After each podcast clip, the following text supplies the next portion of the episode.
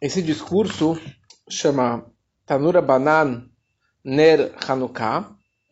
É um discurso que o nosso Rebbe falou em 77, explicando vários segredos de Hanukkah. Qual é a ideia das velas de Hanukkah? Qual é a ideia do número 8 das velas de Hanukkah? O que, que nós comemoramos em Hanukkah? Qual é a celebração de Hanukkah? Quais foram os milagres de Hanukkah? E, e assim, perguntas como qual foi a perseguição dos, dos gregos contra os judeus na história de Hanukkah? E qual que foi a vitória dos judeus contra os gregos, né? os, os Hashmonaim, os Macabeus contra os gregos. E no final, vamos entender um pouquinho de quais são as mensagens, quais são as lições que nós podemos levar para a vida nos dias atuais. Quer dizer que a história de Hanukkah não é uma história do passado, mas sim uma história do nosso dia a dia, das perseguições que nós temos na nossa vida atual. Então, só um pouquinho, uma pequena introdução, uma breve introdução sobre a história de Hanukkah. A história de Hanukkah ocorreu no meio do período do segundo Beit HaMikdash, do segundo templo de Jerusalém. Deus estava em Jerusalém, já não estavam muito fortes é, espiritualmente como na época do primeiro templo, mas estavam lá cumprindo Torá, mitzvot, fazendo os sacrifícios, as oferendas, acreditando em Deus. Mas o Império Grego começou a dominar o mundo todo. E isso foi aproximadamente no ano 3440. 41, 42 e assim por diante nos próximos anos. Quer dizer, os gregos começaram a conquistar todos os países e nações até que eles chegaram em Israel, chegaram em Jerusalém. O que, que os gregos acreditavam? O que, que eles pregavam para o mundo? Que que, qual foi a novidade que os gregos trouxeram à, à humanidade? O que, que os gregos eles estavam realmente é, trazendo para o mundo era a reverência ao corpo.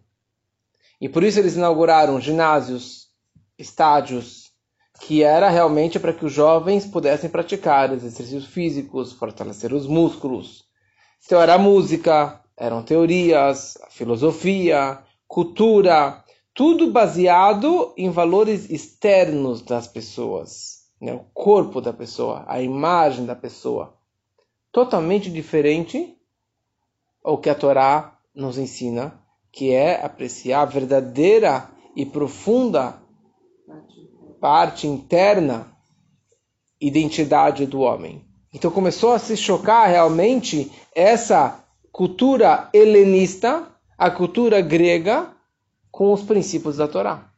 E eles não, não, não permitiam e não acreditavam como que os judeus cumpriam a Torá cumpriam as mitzvot, grande parte delas, só porque Deus falou, sem a lógica. Eles pregavam tanto na filosofia, na lógica humana, como que você vai fazer algo só porque Deus ordenou, só porque Deus pediu, né? Você vai pegar a vaca vermelha e matar a vaca vermelha, e cremar a vaca vermelha, pegar das cinzas para aspergir sobre uma pessoa que estava impura, e isso vai trazer a purificação?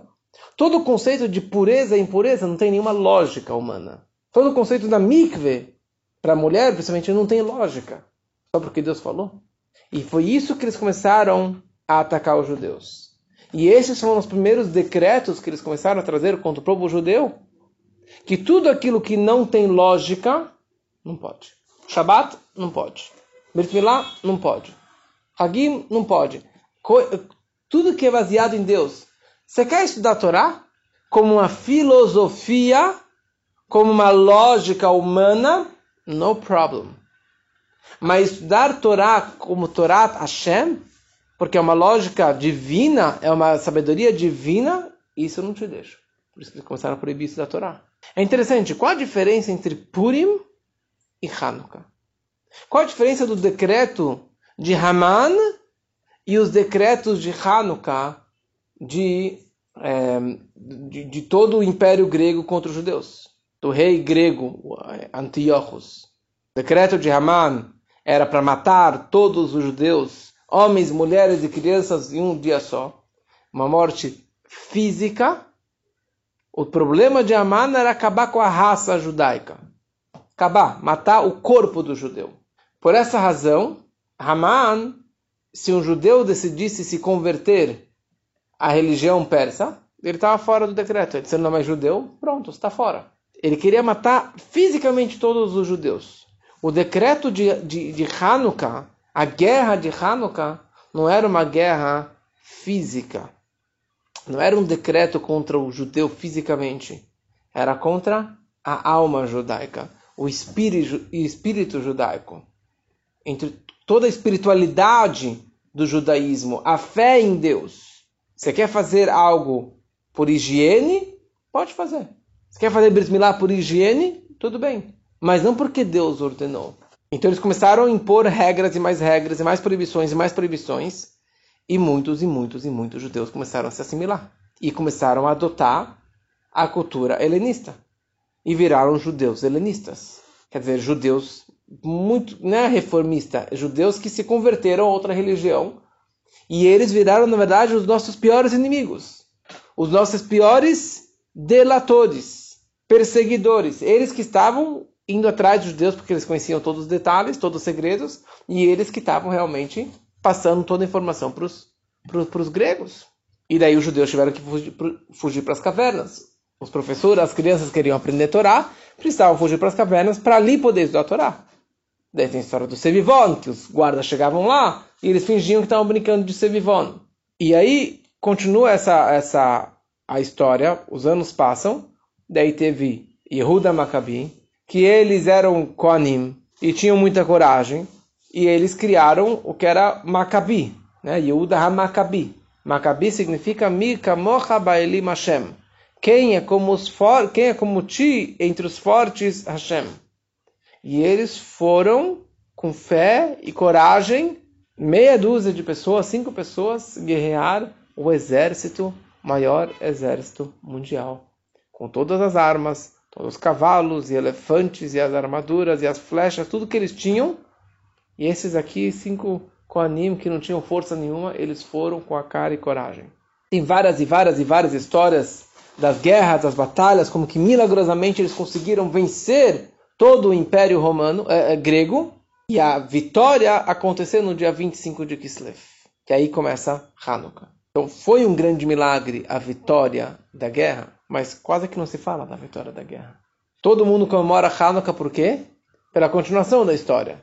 Quando que os, eles entraram no Beit HaMikdash, e o Beit HaMikdash, o templo estava totalmente profanado e destruído, porque os gregos fizeram sacrifício de porco no altar do Beit HaMikdash, eles quebraram muitos objetos, roubaram todos os objetos de ouro que tinham no templo, incluindo a menorá e outros objetos, e eles impurificaram o templo. Então eles tiveram que limpar o templo, tirar toda a sujeira e construir e consertar tudo aquilo que foi estragado. E finalmente eles queriam voltar a fazer as atividades do templo. E uma delas, que era feita diariamente, era acender a menorá acender o candelabro de sete braços. Só que para acender esse candelabro precisava de um shemen zait zar, um azeite de oliva puro que era feito da primeira gota que saía da azeitona, um azeite extra, extra, extra virgem, que demorava uma semana para produzir, entre ir e voltar esse, esse azeite, por causa que era Todo dia era acesa a menorá. E cada potinho dos sete potes era grande. Só que os gregos, eles não roubaram os azeites que estavam lá. Valia uma fortuna.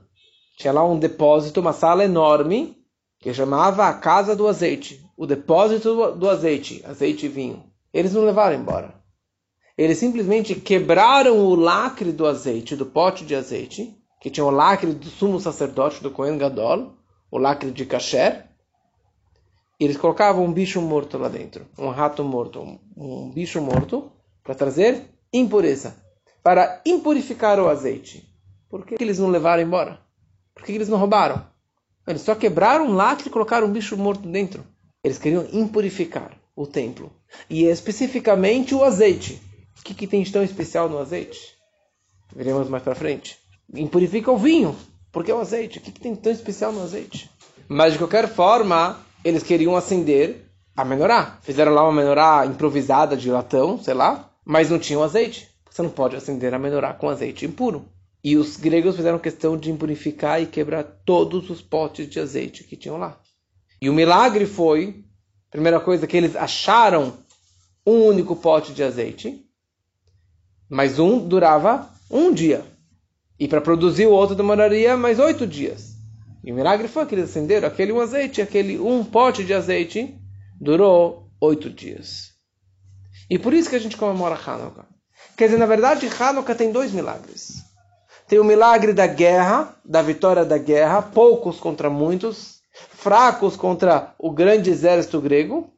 E você tem a vitória, ou a comemoração, do milagre da vela. E a grande comemoração de Hanukkah é focada nas velas, no azeite, na luz, e não na guerra. Por quê?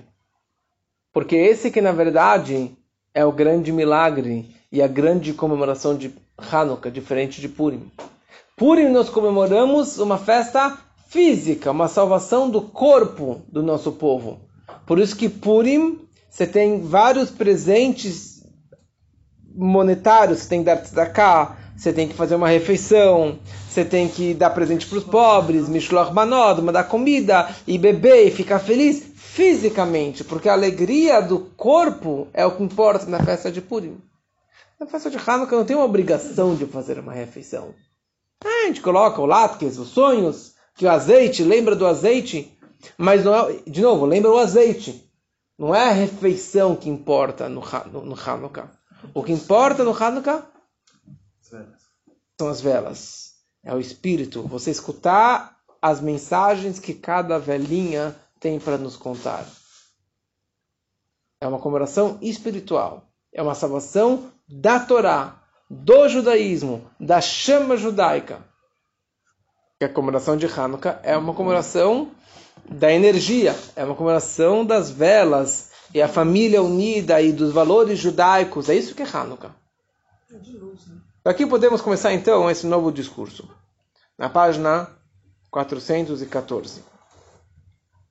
Então, nossos sábios ensinaram que nós devemos acender as velas de Hanukkah. E a questão é: qual é a ordem que eu devo acender as velas de Hanukkah? Beit Shammai, um sábio da época do Talmud, ele dizia o seguinte: no primeiro dia você deve acender oito velas. No segundo dia, sete velas. No terceiro dia, seis velas. E assim vai diminuindo até o último dia você acende uma vela. Porque o primeiro dia nós temos, eu tenho oito dias pela frente, então são oito velas. Segundo dia, eu tenho sete dias pela frente, seis dias pela frente. Beit Hillel, não. Como que nós fazemos? Ordem crescente. Primeiro dia você acende uma vela, hoje é o primeiro dia, o segundo dia, duas velas, o segundo dia, assim é, progressivamente, até o oitavo dia você acende oito velas. Qual é a lógica de cada um dos dois? Porque um fala assim e o outro fala o oposto, que aliás, esse Beit Shammai e o Beit Hillel sempre, o Talmud inteiro, um fala de uma forma e o outro fala totalmente o oposto. Porque Beit Shammai, ele compara isso com os 70 bois que eram oferecidos na festa de Sukkot. Na festa de Sukkot, dentro do templo do Beit HaMikdash, eram oferecidos 70 bois no altar. No primeiro dia de Sukkot era oferecido 13 bois. No segundo dia, 12, 11, 10 e assim foi diminuindo. E no total eram oferecidos 70 bois. Por que 70 bois? 70 bois está ligado com 70 povos, 70 nações. Ou seja, no Beit HaMikdash do povo de Israel, na festa mais alegre de Sukkot, fazia 70 bois conectados com 70 povos em prol deles. no Beit HaMikdash, nós estávamos rezando pelo bem-estar das 70 nações. Nós estávamos rezando para que eles tenham paz e dinheiro e harmonia e saúde e sucesso. Judeus, Olha só, judeus os judeus no Beit HaMikdash rezando pelos goim. E por isso está escrito que se os povos soubessem disso, ao invés de destruir e fazer o antissemitismo que eles fazem, eles iriam proteger e colocar guardas e soldados ao redor do templo para proteger, para que nunca fosse destruído. Só que eu estudei antes de começar essa aula, ele estava descendo aqui a Melo Alves, e alguém parou na rua e falou, você é judeu?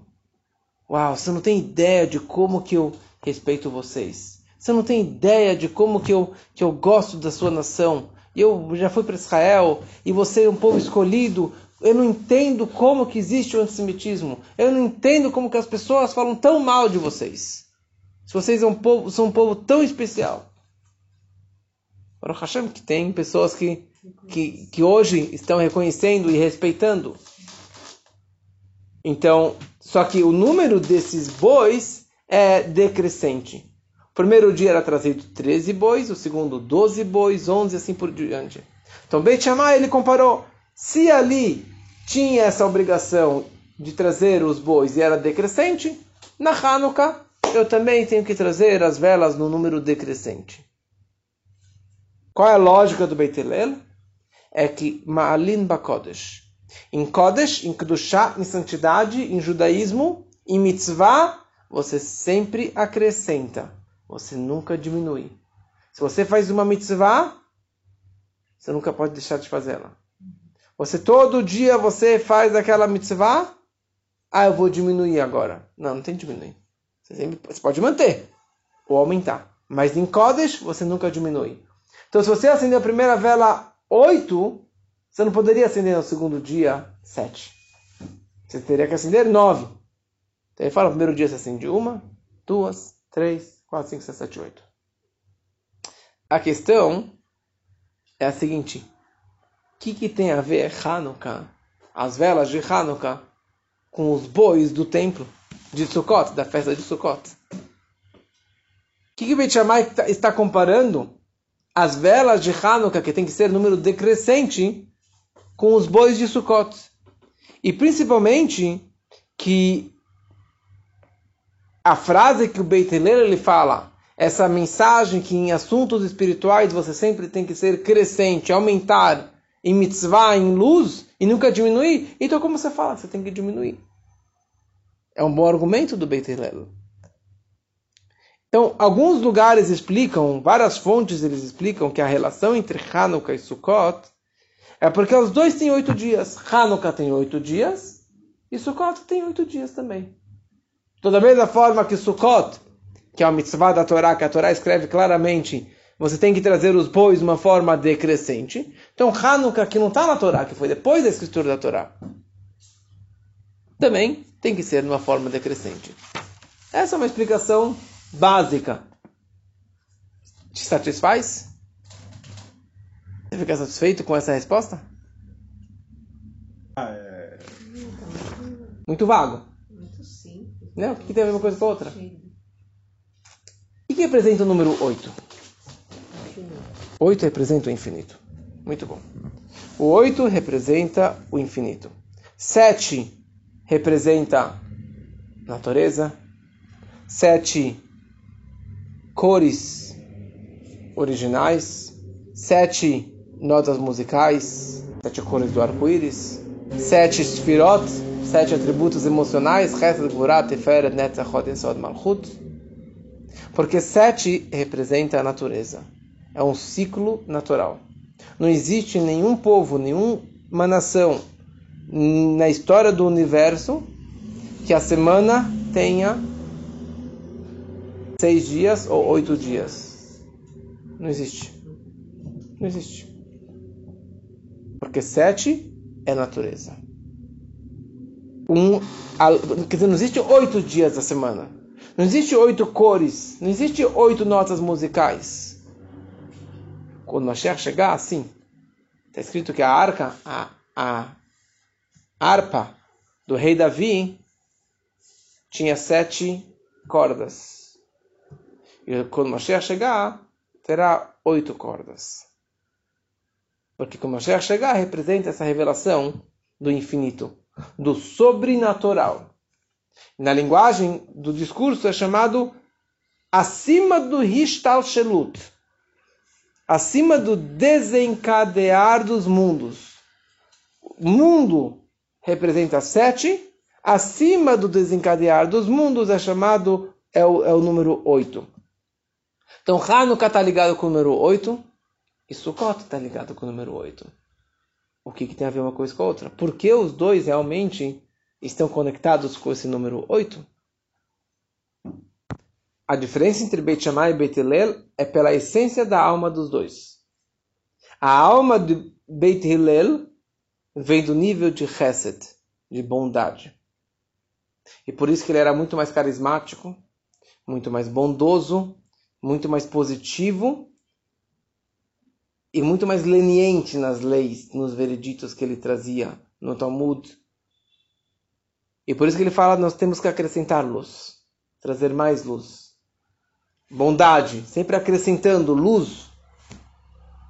E por isso que na prática a Allahá, a lei judaica, sempre, ou quase sempre, vai de acordo com Beit Hillel. Beit Shammai, a alma dele vem no nível que é chamado Gevurah, severidade, julgamento. Então ele era muito mais severo. A yeshiva dele era muito mais restrita.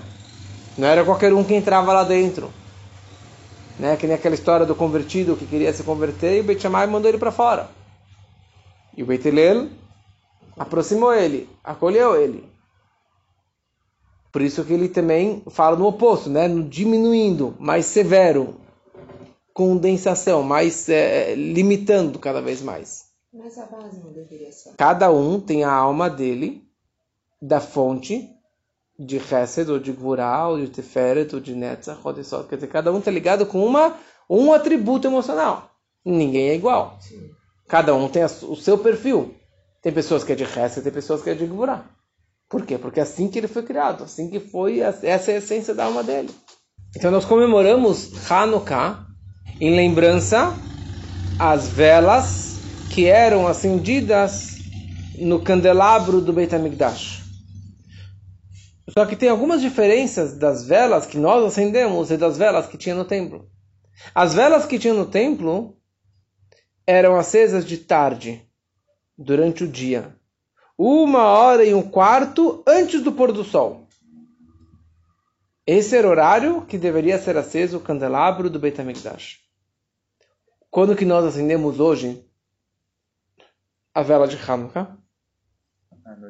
Ao anoitecer após o anoitecer. E essa é a pergunta. Se nós acendemos a vela de Hanukkah em lembrança, comemoração às velas do templo que, que duraram oito dias, então por que nós não acendemos também no mesmo horário que eles acendiam? E a pergunta maior, se a, o, o candelabro do templo tinha sete velas, por que nós acendemos oito velas? Tá, duraram oito dias. Mas, como muitos questionam, durou oito dias, mas o milagre tinha um pote que durava um dia. E ele durou oito dias. Então foi quantos dias de milagre? Sete. Não foi oito. Tinha azeite para um. Então o primeiro dia não foi milagre, os próximos sete foi milagre. Existem dezenas, dezenas de explicações sobre essa questão. E essa é a questão. Por que nós comemoramos oito dias? Por que acendemos oito velas? Se no templo eram sete velas. E por isso que muitas pessoas se confundem, né? O candelabro, Hanukkah, sete braços, oito braços, nove braços. Não. Sete braços é, o, é do templo, é a menorá, que hoje não existe. Só para decoração, para enfeite. Oito braços é a Hanukkah.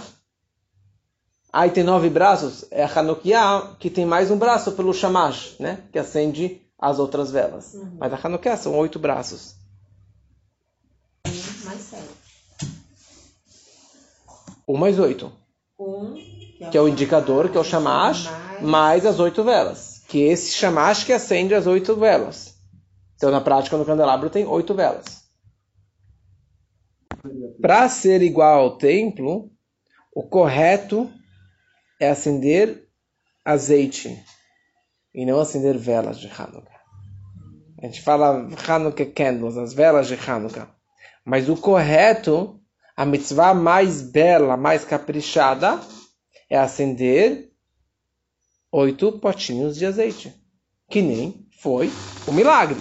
Não foi o milagre das velas, foi o milagre do azeite. E por que, que a gente não faz isso? Muitos fazem. Eu acendo com azeite, meus filhos acendem com azeite. O chamage, o indicador, é uma vela de Seu cera. condomínio permite? Seu condomínio permite? E eu coloco lá, cada um tem a sua Hanukkah com o seu potinho de azeite e acende. O Cada que, um que dizer tem um azeite? Cada um tem, cada homem tem a sua Hanukkah.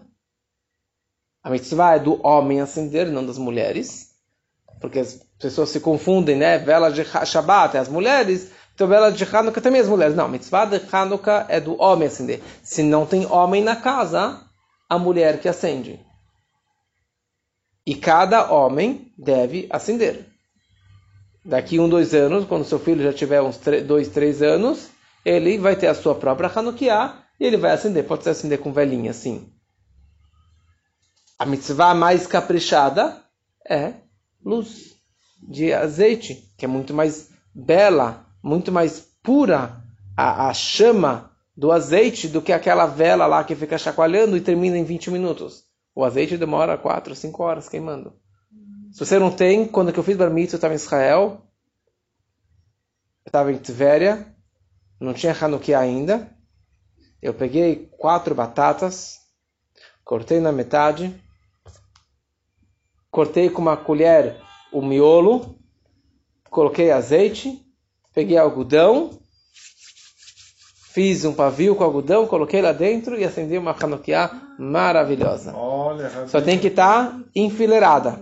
Só tem que estar as batatas ou os Alinhadas. potinhos alinhadas. That's it. É, a prova é Dois. página 420, capítulo 2. Ponto dois. explica. Todo propósito das velas de Hanukkah é para iluminar a escuridão. Porque a história de Hanukkah foi que os gregos eles impurificaram o templo e impurificaram todos os azeites que estavam lá dentro. E o grande milagre foi que eles encontraram um pote de azeite intacto. E esse um pote de azeite intacto que duraria um dia durou oito dias. Então a, a, a escuridão que os gregos trouxeram para o povo de Israel não foi só a impurificação do templo, mas eles impurificaram todos os azeites que estavam no templo. E a pergunta é: o que tem de tão especial no azeite no judaísmo? Quantas vezes nós usamos azeite no nosso dia a dia, durante a vida ou durante o ano? Várias e várias. Tem as velas do Shabat, tem as velas Avdalá. Você tem vela que você acende pós-Shabat, mais duas velinhas. Você tem a vela de Hanukkah. Você tem a vela do Yortzeit. Você tem as velas na sinagoga. Você tem a vela do Yom Kippur. E assim por diante, vários momentos de um Shiva, você tem velas e azeites. E a vela de Hanukkah, na verdade, engraçado que a gente fala velas de Hanukkah, mas no templo não eram velas, era azeite. E para você cumprir a mitzvah mais caprichada, você deveria acender as velas de Hanukkah com azeite e não com vela. Você tem esse bom costume? Poderia incrementar nesse ano, fazer um embelezamento da mitzvah, que esse ano seja azeite.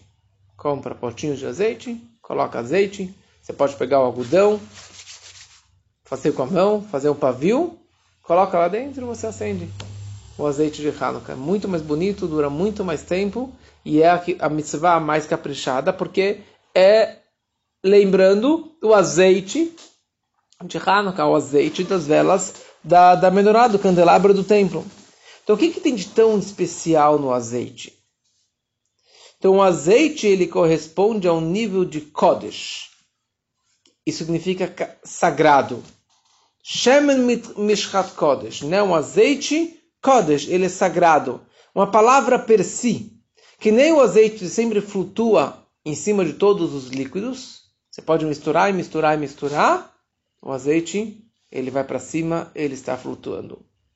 Por isso que também o nosso povo é comparado com azeite.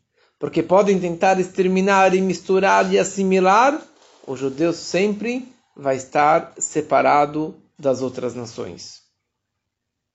Segue que a impurificação dos olhos do santuário pelos gregos é mais lamentável do que ter impurificado o santuário. Eles impurificaram todo o santuário, todo o Betamigdash, fizeram um sacrifício de porco, quebraram vários objetos, saquearam vários objetos, trouxeram lá e fizeram muitos pecados lá dentro. Mas o fato é que eles impurificaram o azeite, pegaram um bicho morto e colocaram dentro do azeite, impurificaram e quebraram todos os lacres, isso é muito pior. Apesar que a santidade do templo, de 10 níveis de santidade que existe, o Beit HaMikdash, o Kodesh HaKodashim, é o lugar mais sagrado que existe, mas o azeite ainda tem uma superioridade em relação a- ao templo. Por quê? Eles venceram a guerra. Dia 25 de Kislev, eles venceram a guerra contra os gregos. Poucos contra muitos, fracos contra fortes. Mas não pa- não parou por aí. Eles voltaram no templo, limparam o templo, tiraram toda a sujeira, tentaram consertar lá a situação toda, mas não tinha como acender a menorá. Para acender a menorá precisava acontecer mais um milagre. Primeira coisa foi o grande milagre que eles encontraram um único pote lacrado com o carimbo do Kohen Gadol, do sumo sacerdote. Porque o azeite representa o Or Ein Sof, a luz infinita. Quer dizer, essa, esse milagre que aconteceu foi uma expressão da luz infinita que está acima do Hishtalshelut, do desencadear dos mundos. Está muito além desse mundo, porque o milagre é algo totalmente sobrenatural. E essa luz é tão poderosa, essa luz infinita de Deus, que não tem sombra. É uma luz que não permite que haja escuridão. Tem uma luz mais fraquinha, que você tem a sombra. Mas tem uma luz que é tão forte que não existe a questão da sombra. Que para ela, ela ilumina também dentro da escuridão. Gam. E a escuridão não vai escurecer. Pelo contrário, ela vai, ela vai iluminar dentro da escuridão e vai transformar a escuridão em luz. Então, para acontecer um milagre desse, de terem achado o azeite, e de esse azeite ter durado oito dias, isso é revelação de um milagre máximo de Deus, da luz infinita de Deus. E por essa razão, ele responde a pergunta que ele fez antes: por que acendemos as velas de Hanukkah pós escurecer, após o pôr do sol? Se a vela de Hanukkah está conectada com a menorá, com o candelabro do templo, que era aceso de dia, de tarde, então deveríamos acender Hanukkah também de tarde. Mas já que toda a ideia de Hanukkah é iluminar a escuridão, iluminar o galuto, iluminar os problemas, então a gente acende as velas de Hanukkah bem no anoitecer. E por essa razão, nós acendemos também oito velas. Ah, a menorá tinha sete velas, o candelabro do templo tinha sete velas. Mas a nossa Hanukkah nós acendemos oito velas. Oito dias. Por que oito? Explicação simples é porque o azeite durou oito dias. Tá, mas por que durou oito dias e não sete? E por que não seis? Porque não existe coincidência, não existe, ah, porque era o que demorava para para preparar um novo azeite. Não, tem muito mais do que isso. Nós comemoramos Hanukkah oito dias. O azeite durou oito dias. Nós temos oito dias de Hanukkah.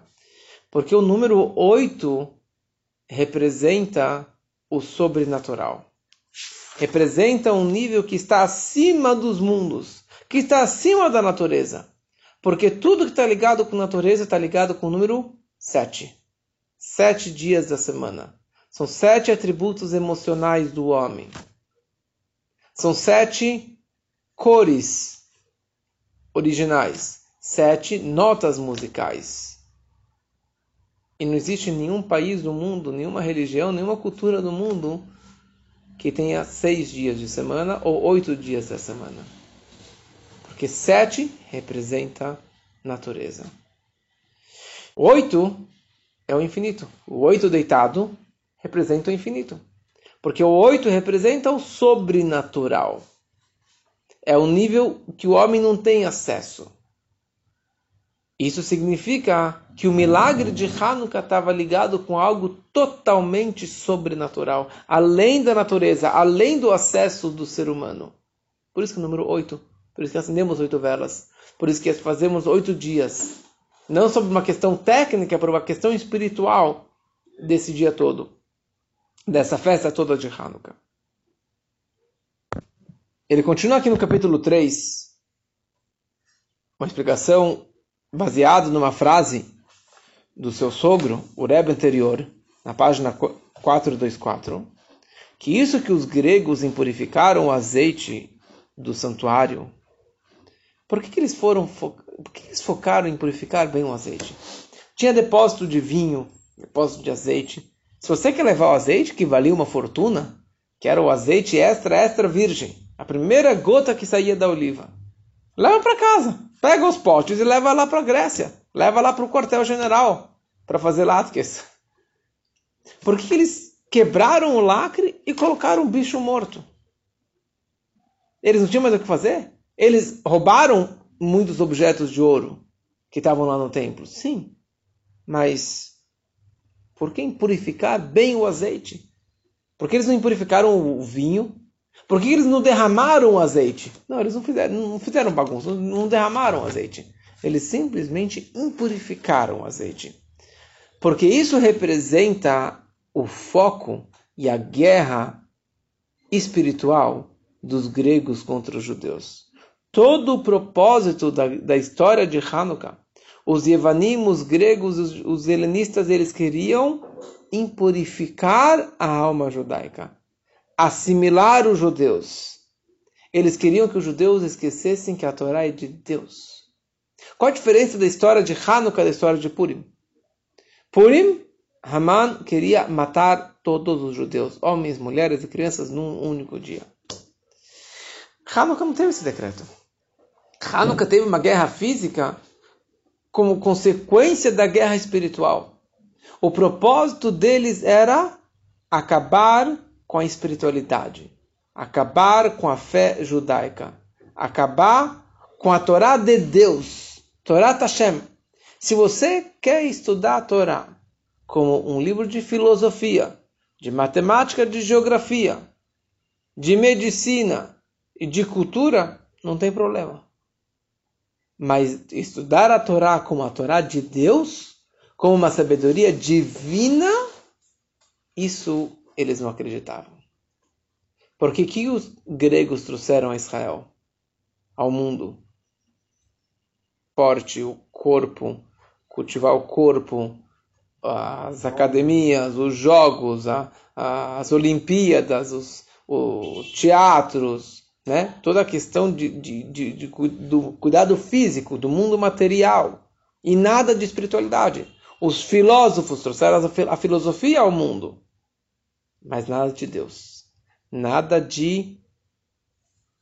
Nada além do intelecto. Nada além da lógica humana. Tudo que makes sense, tudo que é o correto ao meu entender, você deve fazer. Mas fazer algo baseado no suprarracional, baseado numa fé cega, baseado num Deus invisível, isso para eles não existia. Então eles eram contra a espiritualidade, contra a Torá, contra as mitzvot. E por isso que a gente fala na reza, depois do Modim, durante a semana de, de Hanukkah, nós falamos Ve'ala Nessim, Ve'ala Purkan. Na página 59, nós acrescentamos agradecendo a Deus pelos milagres, as maravilhas que ele fez, Bayamim Haem Bismanazé, que fez naquela época, nesses dias.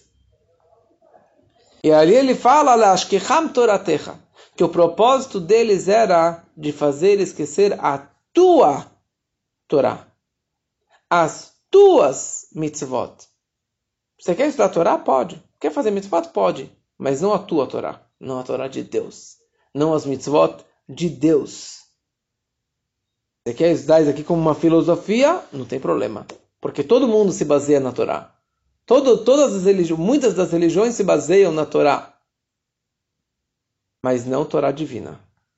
Então eles queriam, na verdade, tirar o Deus da Torá. Eles queriam tirar o Deus dentro daquelas mitzvot. Então por isso, no começo eles queriam só, fizeram decretos e pensavam que os judeus iriam obedecer. Mas eles começaram a perceber que os judeus são cabeça dura. E que os judeus eles têm uma fé. E que eles vão fazer escondido as mitzvot. Vão fazer escondido um Shabat. Então eles começaram a colocar decretos. E colocaram cartazes nas ruas. Avisando que é proibido fazer Shabat. É proibido fazer Brit Milá. É proibido a mulher ir na mikve. É proibido fazer Kiddush Lefanah, santificar a lua nova. São mitzvot que nós fazemos porque Deus ordenou.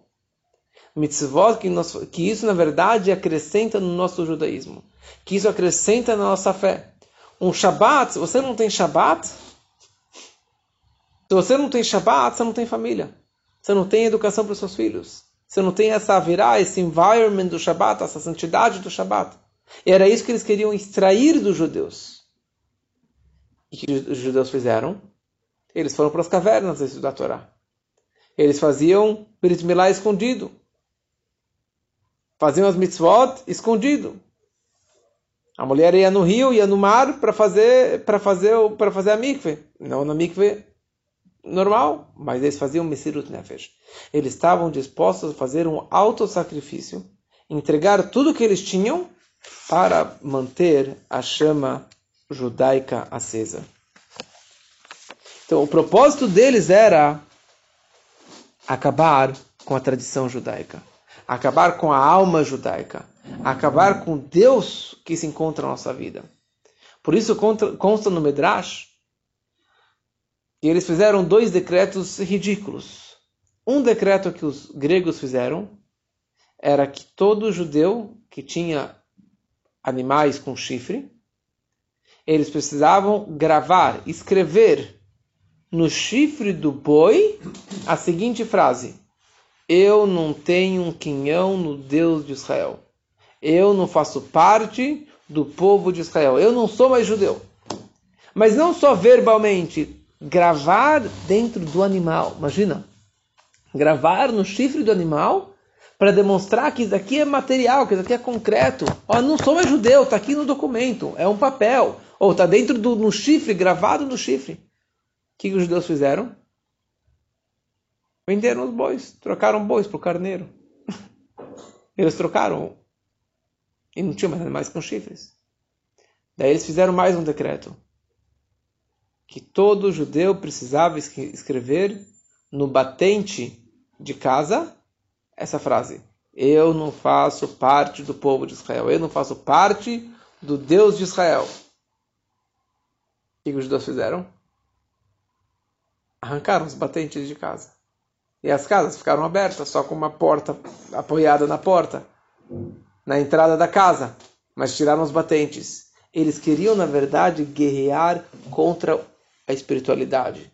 E o maior foco deles era as crianças. Tirar essa fé pura, essa emuná intacta de uma criança que não tem nada de. e ele acredita em Deus até o fim. Era isso que ele queria retirar. E a frase que a gente fala nesse Ve'ala Nesim, a gente fala Le'avirá mechokeiretzonecha.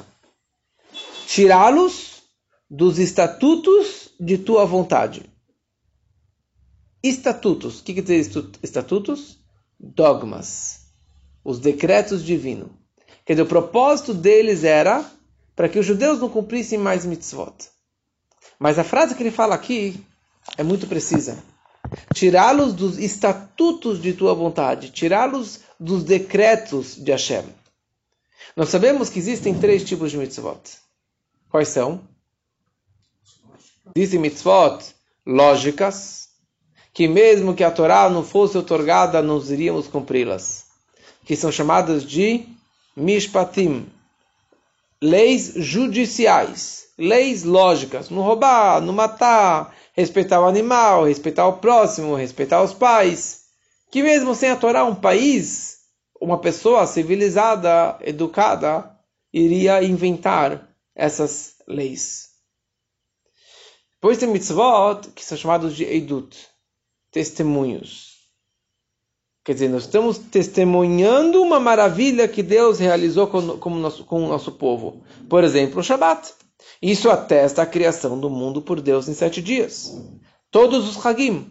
Pesach, isso testemunha a saída do Egito. Shavuot, testemunha a Torá da Torá. Sukkot, a travessia no deserto e assim por diante. Então são mitzvot que sem a Torá nos ordenar, nós não iríamos cumpri-las. Porque não tem por que cumprir isso. Mas no momento que Hashem ordenou, faça o Shabat por causa disso. Faça o Pesach por causa daquilo. Faça o Sukkot. Ah, agora make sense. Agora tem lógica. Então agora eu vou cumprir porque assim, porque assim Hashem nos ordenou, assim Hashem nos orientou e nos explicou o porquê. São mitzvot é, que são testemunho, mas que tem uma lógica por trás. E o terceiro tipo de mitzvot são os dogmas. São hukim. São mitzvot totalmente ilógicas. Tem algumas que nós entendemos, parte delas, o porquê, mas a razão delas nós não conseguimos entender. É um decreto divino e ponto final. Qual mitzvah que representa o, o, o cúmulo do ilógico? A vaca vermelha. A vaca vermelha era as cinzas da vaca vermelha que purificava a pessoa, mas o próprio sacerdote que aspergia a cinza sobre os outros, ele se tornava impuro. Os gregos eles queriam tirá-los dos estatutos de tua vontade, dos dogmas, dos decretos dessa categoria de mitzvot. E aqui ele traz duas explicações interessantes. A primeira explicação é, mesmo os gregos concordavam com as mitzvot de testemunho ou lógicas judiciais, porque são mitzvot racionais.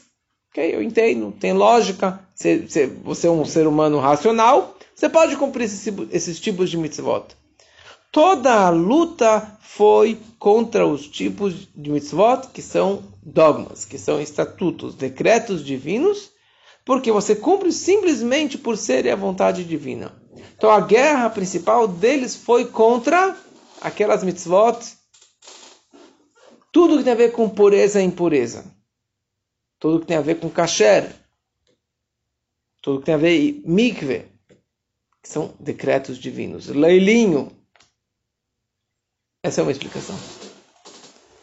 A segunda explicação é que, muito mais profunda, é que o desejo deles era de tirá-los dos estatutos de tua vontade. Quer dizer, todas as mitzvot, mesmo as de testemunhas judiciais, que têm lógica, no fundo, no fundo, a verdadeira razão é desconhecida para a gente. A verdadeira razão por que eu não tenho que roubar e matar é porque é, porque é incorreto? Que eu tenho que respeitar os pais, respeitar o próximo, amar o próximo, é porque é politicamente correto você fazer isso pelos outros? A verdadeira razão de cada mitzvah está além do nosso conhecimento. Cada uma das três mitzvot tem um ponto dentro delas que é chamado de dogma, é chamado um decreto divino está além do nosso conhecimento. E o que, que eles queriam? Eles queriam tirar toda a parte ilógica das mitzvot. Que todas as mitzvot, que os judeus que na prática nós fazemos, o não roubar, o não matar, e não adultério, etc., porque assim Hashem nos ordenou na Torá, era essa a batalha e a guerra dos gregos contra os judeus. Tirar toda a espiritualidade que tinha. E isso eles representaram em purificando o azeite. Porque o azeite é tão espiritual, ele é tão refinado, traz, traz tanta luz, que representava toda essa espiritualidade. E eles sabiam disso, e por isso que eles foram purificar bem aquele azeite. Certa vez, só para entender um pouquinho mais sobre essa ideia do dogma e do decreto, é, que são gravados, né? São letras gravadas, porque em hebraico chok significa dogma, decreto, e chok também significa uma letra gravada, uma letra, uma letra é, em baixo relevo na pedra, numa madeira, que não tem como extrair, que não tem como apagar, que não tem como retirar. Assim também essas, essas mitzvot, elas são totalmente gravadas e não tem uma explicação. Assim que Hashem decretou. Então, certa vez, um Hassid, ele estava viajando. Ele explicou para, num discurso, ele explicou que todos os judeus têm uma letra na Torá. Que, aliás, existe uma mitzvah da Torá, que cada pessoa escreva o seu Sefer Torá, o seu próprio Sefer, e se não, pelo menos uma letra, ele adquira uma letra no Sefer Torá. E está explicado que a, nosso povo são 600 mil almas, e na Torá, de certa maneira, tem 600 mil letras também, e cada judeu está ligado com uma letra. E esse rabino, ele interpretou que um judeu que não cumpre nada, ou que ele faz coisas contra a Torá, ele está apagando a sua letrinha da Torá. Ele está borrando essa sua letra da Torá. Tá certa a explicação? Porque ele fez uma coisa, ele está apagando a sua conexão com a Torá. Esse judeu, esse Hassid, ele foi no Rebbe, entrou numa audiência e contou para o Rebbe o que ele havia dito. O Rebbe ficou muito assim chateado com essa sua interpretação. O Rebbe falou que existem dois tipos de letras. Existe letra em alto relevo, a tinta sobre o pergaminho, que nem o Sefer Torah.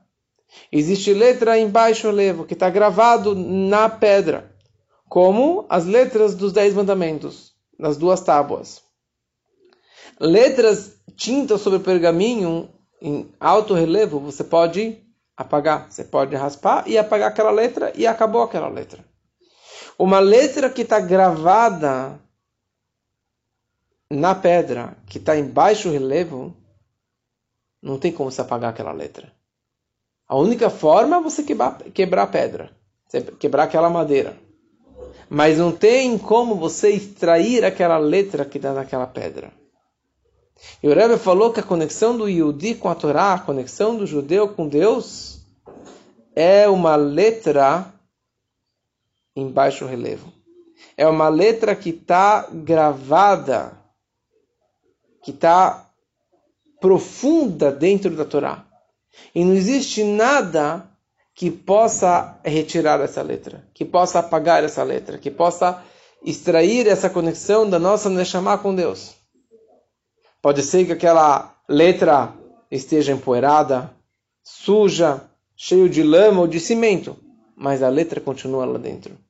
E se você dá uma esfregadinha, dá uma soprada, dá uma, uma, uma esfregada mais profunda, você revela aquela letra que sempre existiu. E essa é a nossa Neshama. Essa é a nossa conexão. Eles pensavam que eles poderiam apagar essa nossa chama judaica. Eles pensavam que eles poderiam impurificar todos os azeites e todas as almas judaicas. Mas eles erraram feio, porque não tem como apagar a fé judaica. Não tem como apagar a nossa conexão com a Torá. Que a gente possa realmente pegar a lição de Hanukkah e pegar essa luz, e pegar essa energia, esse brilho, e iluminar todas as nossas famílias e, e a nossa vida particular com muita, muita luz para o nosso dia a dia.